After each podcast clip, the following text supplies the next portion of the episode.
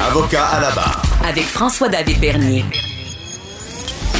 Des avocats qui jugent l'actualité tous les matins. Dur coup pour les restaurateurs cette semaine. On a vu l'annonce de la fermeture euh, des restaurants, des bars, euh, des salles de spectacle euh, pour 28 jours, 28 jours de base, parce qu'il y a cette inquiétude de savoir est-ce que ça pourrait être prolongé. Euh, pas facile d'être propriétaire de, de, restaurant ces temps-ci. Ça doit être un coup très dur. Euh, et on en parle avec Alexandre Grenier, copropriétaire de l'atelier et d'Ophélia à Québec. Bonjour Alexandre. Salut, comment ça va? Ça va bien. Mais toi, comment ça va?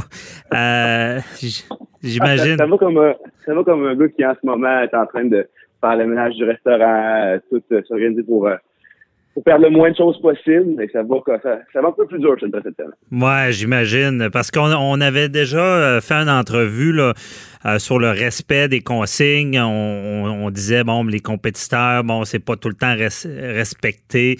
Ceux qui font tout l'effort nécessaire, qui ont investi, pourraient payer pour tout le monde. Mais là, en ce moment, je pense que beaucoup de restaurateurs payent le prix là, pour euh, le non-respect qu'il y a eu depuis cet été. Là malheureusement, c'est ça qui est, qui est le plus ironique là-dedans, c'est qu'il y a tellement de restaurateurs qui ont fait des efforts immenses, euh, qui ont investi des, euh, des, des, milliers de dollars dans de l'infrastructure, que ce soit dans des plexiglas, que ce soit dans euh, du la désinfection, des stations de désinfection, euh, du mm. mobilier. J'ai vu des gens qui avaient fait des affaires incroyables avec des, des plexiglas sur des poteaux. Bref, euh, ça a été beaucoup, beaucoup d'investissements. Finalement, on se fait dire que tout ce qu'on a fait, ça sert à rien. Mm-hmm c'est ça. Oui, j'imagine. Parce que euh, il y, a, des. Ben, moi, personnellement, je l'ai vécu. Il y a des restaurateurs qu'on sentait qu'il n'y avait aucun effort de fait pour euh, faire respecter la règle.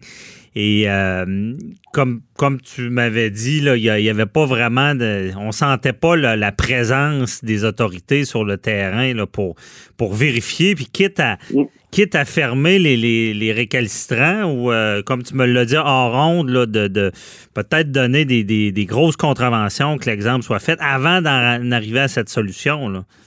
En effet, c'est pas ça qui est arrivé.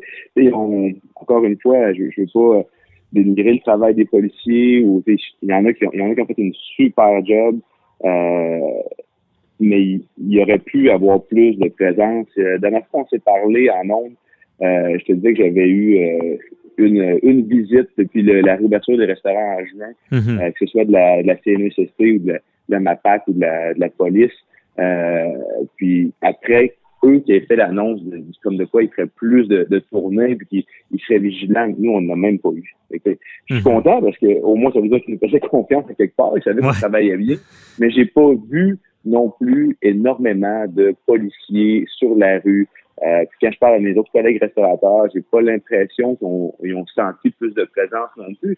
Donc, en bout de ligne, euh, qu'est-ce, qu'est-ce qui a été fait pour, euh, pour punir les gens qui étaient récalcitrants? Puis euh, pour se rendre compte aussi que les restaurateurs, la plupart, faisaient un, travail qui était qui, était bon, qui, était bon. Il n'y a personne qui, l'a vu réellement. La fois, c'est pas passé, puis les instances publiques non plus.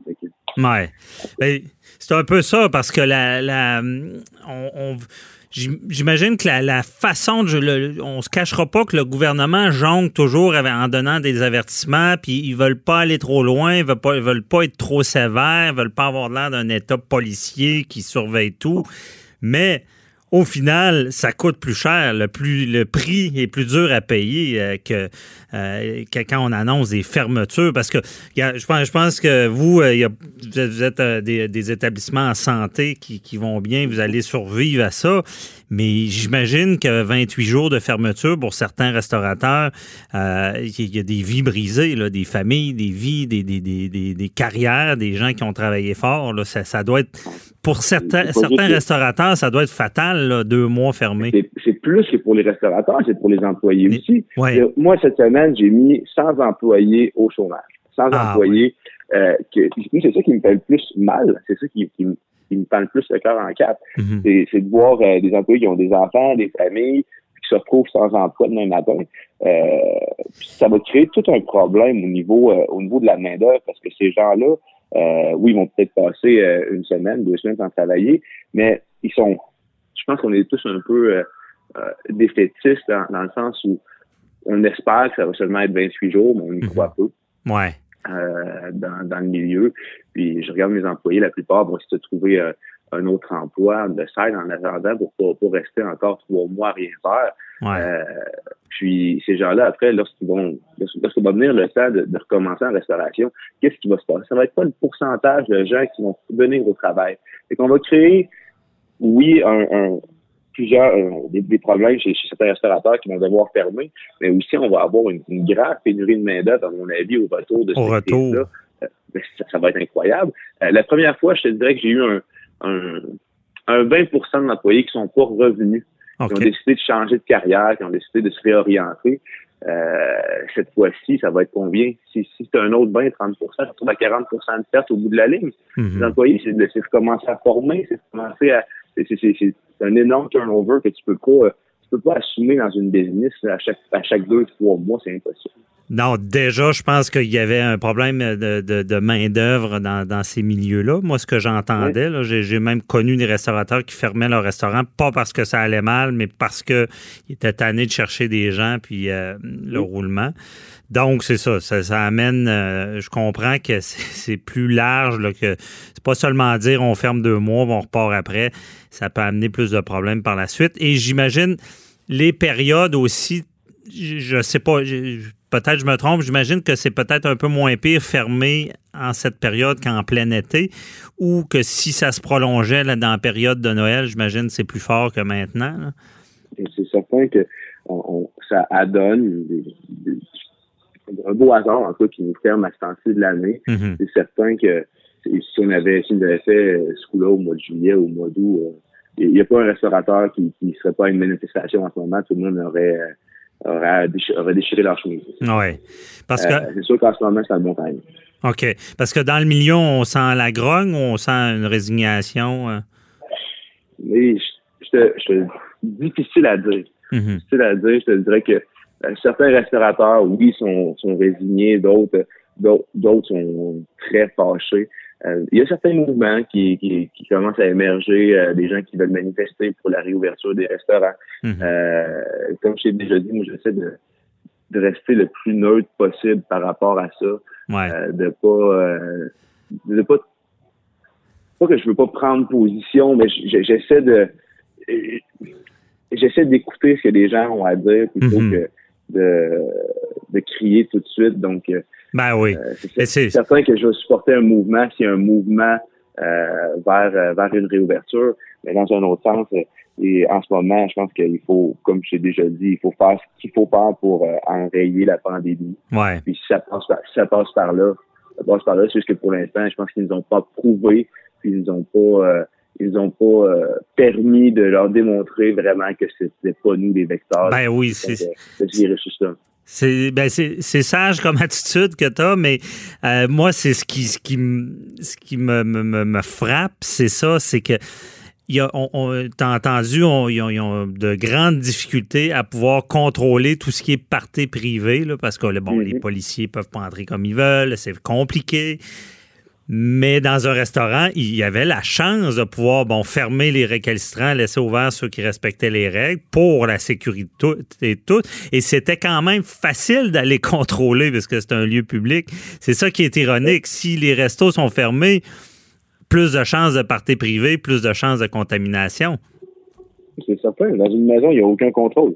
Euh, juste à regarder, euh, on a tous plein d'amis sur nos réseaux sociaux qui font des parties de maison, on les voit, euh, mm -hmm. on voit des stories sur Instagram, on voit des, des photos. C'est évident qu'il n'y a pas de mesures qui sont respectées chez les gens.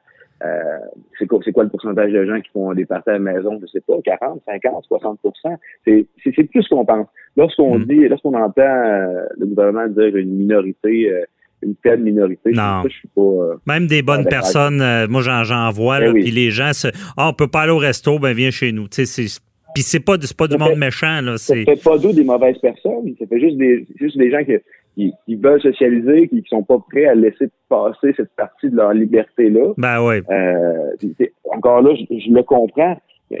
D'où le fait que le, gouvernement pourrait simplement dire les restaurants parfaits, limitons le nombre de personnes. Comme tu disais tantôt, nous autres, on, respecte les, les règles. Les restaurateurs ont, pas le choix de le faire. Euh, on engage plus d'intervenants qui vont faire la surveillance euh, puis trouver des, des, potentiels récalcitrants.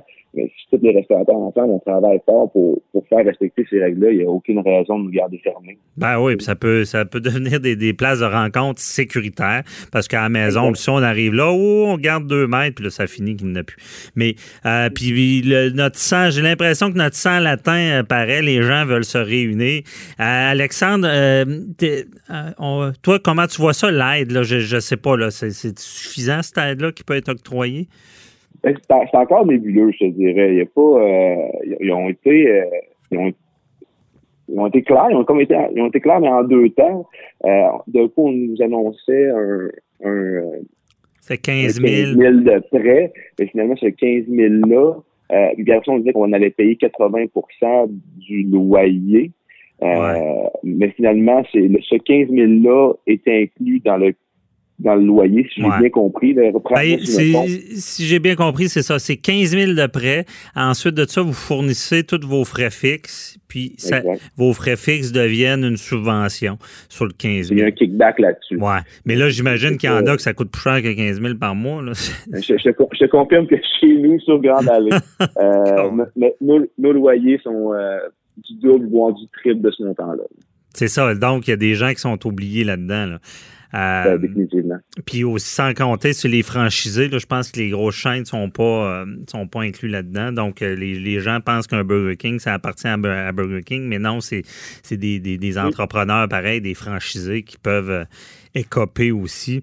Puis euh, rapidement, ben, euh, est-ce que toi, est-ce que vous réorganisez en take-out? Parce que là, on voit un mouvement là, qui, j'ai vu ça sur LinkedIn, les gens partagent disant ben euh, arrêtez, cuisinez moins, appelez votre restaurant favori, puis demandez du take-out. Vous autres, embarquez-vous là-dedans? Ça peut-tu aider durant cette période-là ou c'est plus du trouble? La, la, la, première, le premier confinement, on l'a fait. Euh, c'est pas exclu qu'on recommence avec une offre différente que ce qu'on a fait la première fois. Mais pour l'instant, on prend une pause pour regarder ce qu'on peut vraiment faire. Euh, puis ce qui peut être ce qui peut être rentable en ligne. La, la force de l'atelier, puis, puis de l'atelier aussi, c'est des la réunion. Ouais. C'est ça, c'est des restos d'expérience. Euh, où l'ambiance joue pour beaucoup, euh, le monde, la musique, l'animation, le service que tu reçois. Ben, nous, c'est là-dessus qu'on table énormément. Euh, puis on va, on va se le dire, j'ai un tartare en take-out, c'est jamais aussi bon qu'un Non, Parce qu'on comprend le, le, le, ouais, la synergie qui vient avec ça. c'est tout le temps qu'on avait, mais on se reparle, Alexandre Grenier, Grenier de l'atelier d'Ophélia. Puis euh, lâchez pas, on, veut, on, va aller vous encourager quand ça repart. Merci, bye bye. bye bye.